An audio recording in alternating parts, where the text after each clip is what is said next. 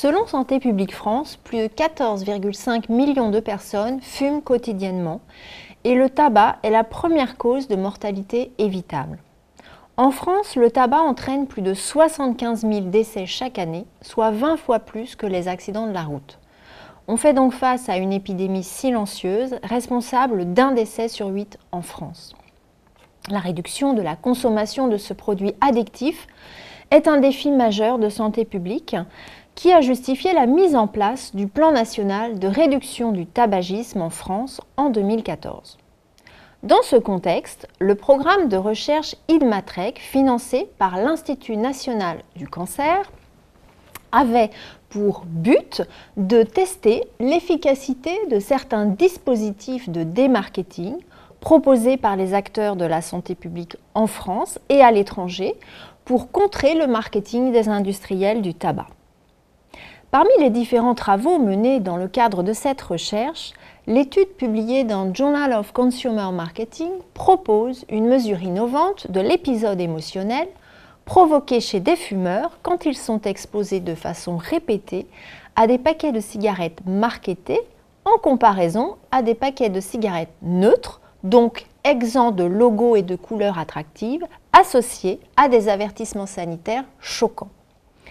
L'émotion est une réponse de notre organisme lors de la survenue d'un événement significatif. Cette réponse émotionnelle, qui peut être non consciente et automatique, est constituée à la fois d'une composante expressive, par exemple une expression faciale ou vocale, d'une composante physiologique, l'accélération des battements cardiaques, la transpiration, et d'une composante subjective, déclarative, j'ai eu la peur de ma vie. En mobilisant une méthode de mesure classique de l'émotion, le questionnement et des méthodes de mesure psychophysiologique, la conductance cutanée et l'électromyographie faciale, nous avons pu mesurer les trois composantes de l'émotion. En utilisant la méthode expérimentale, nous avons manipulé d'une part le niveau de menace de l'avertissement sanitaire, en choisissant pour représenter des maladies graves telles que le cancer de la gorge des photos modérément ou très fortement menaçantes. Et d'autre part, nous avons fait varier la taille du message qui était apposé sur 40% ou 75% de la surface du paquet de cigarettes.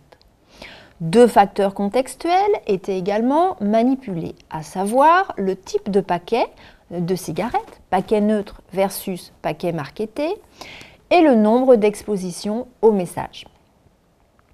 48 fumeurs âgés de 19 à 57 ans ont participé à cette étude dont le protocole a été validé par le comité d'éthique de l'université. Après leur avoir présenté le matériel de mesure psychophysiologique, ils étaient équipés d'électrodes de petite taille disposées sur le visage et sur les doigts. Ils étaient ensuite exposés à 8 paquets de cigarettes présentés à l'écran pendant une durée de 4 secondes et demie chacun. Ensuite, le dispositif de mesure psychophysiologique était enlevé et les participants étaient invités à revoir une deuxième fois les stimuli afin de remplir un questionnaire comportant des mesures d'attitude et d'intention comportementale. Les participants sont venus trois fois au laboratoire durant une période de trois semaines. Nous avons tiré quatre enseignements de cette étude. Premièrement, nous avons montré l'importance du niveau de menace de l'avertissement sanitaire. Plus le niveau de menace est élevé, plus l'épisode émotionnel négatif est fort, plus l'attitude envers la marque se dégrade et plus les intentions comportementales de réduire ou d'arrêter la consommation de cigarettes augmentent. Deuxièmement, nous avons constaté que la plus forte dégradation de l'attitude envers la marque était obtenue en présentant des avertissements fortement menaçants apposés sur 75% de la surface du paquet de cigarettes.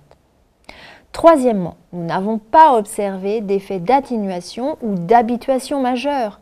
Après trois expositions au paquet fortement menaçant, les fumeurs ressentaient toujours des émotions négatives. Quatrièmement, nous avons montré que le principal effet du paquet neutre était de dégrader l'attitude envers la marque. Quelles implications théoriques, méthodologiques et managériales pouvons-nous retenir de ce travail? Notre recherche s'inscrit dans le paradigme des neurosciences du consommateur et trouve des implications dans le domaine du marketing social. Sur le plan théorique, cette étude conforte les recherches sur l'intérêt de l'utilisation de la peur en marketing social en montrant que l'exposition à des avertissements sanitaires menaçants suscite non seulement une peur déclarée, mais également une peur incarnée. Cela permet par exemple d'écarter une réponse qui serait simplement liée à un biais de déclaration. Je réponds ce qu'on attend de moi, j'ai peur. Sur le plan méthodologique, l'usage des méthodes psychophysiologiques, bien que relativement complexes à mettre en œuvre, apporte une véritable contribution en permettant la mesure des trois composantes de la réponse émotionnelle. Aux acteurs de la santé publique en France, nous avons recommandé, sur la base des résultats de cette étude, l'usage d'avertissements sanitaires fortement menaçants apposés sur des paquets de cigarettes neutres.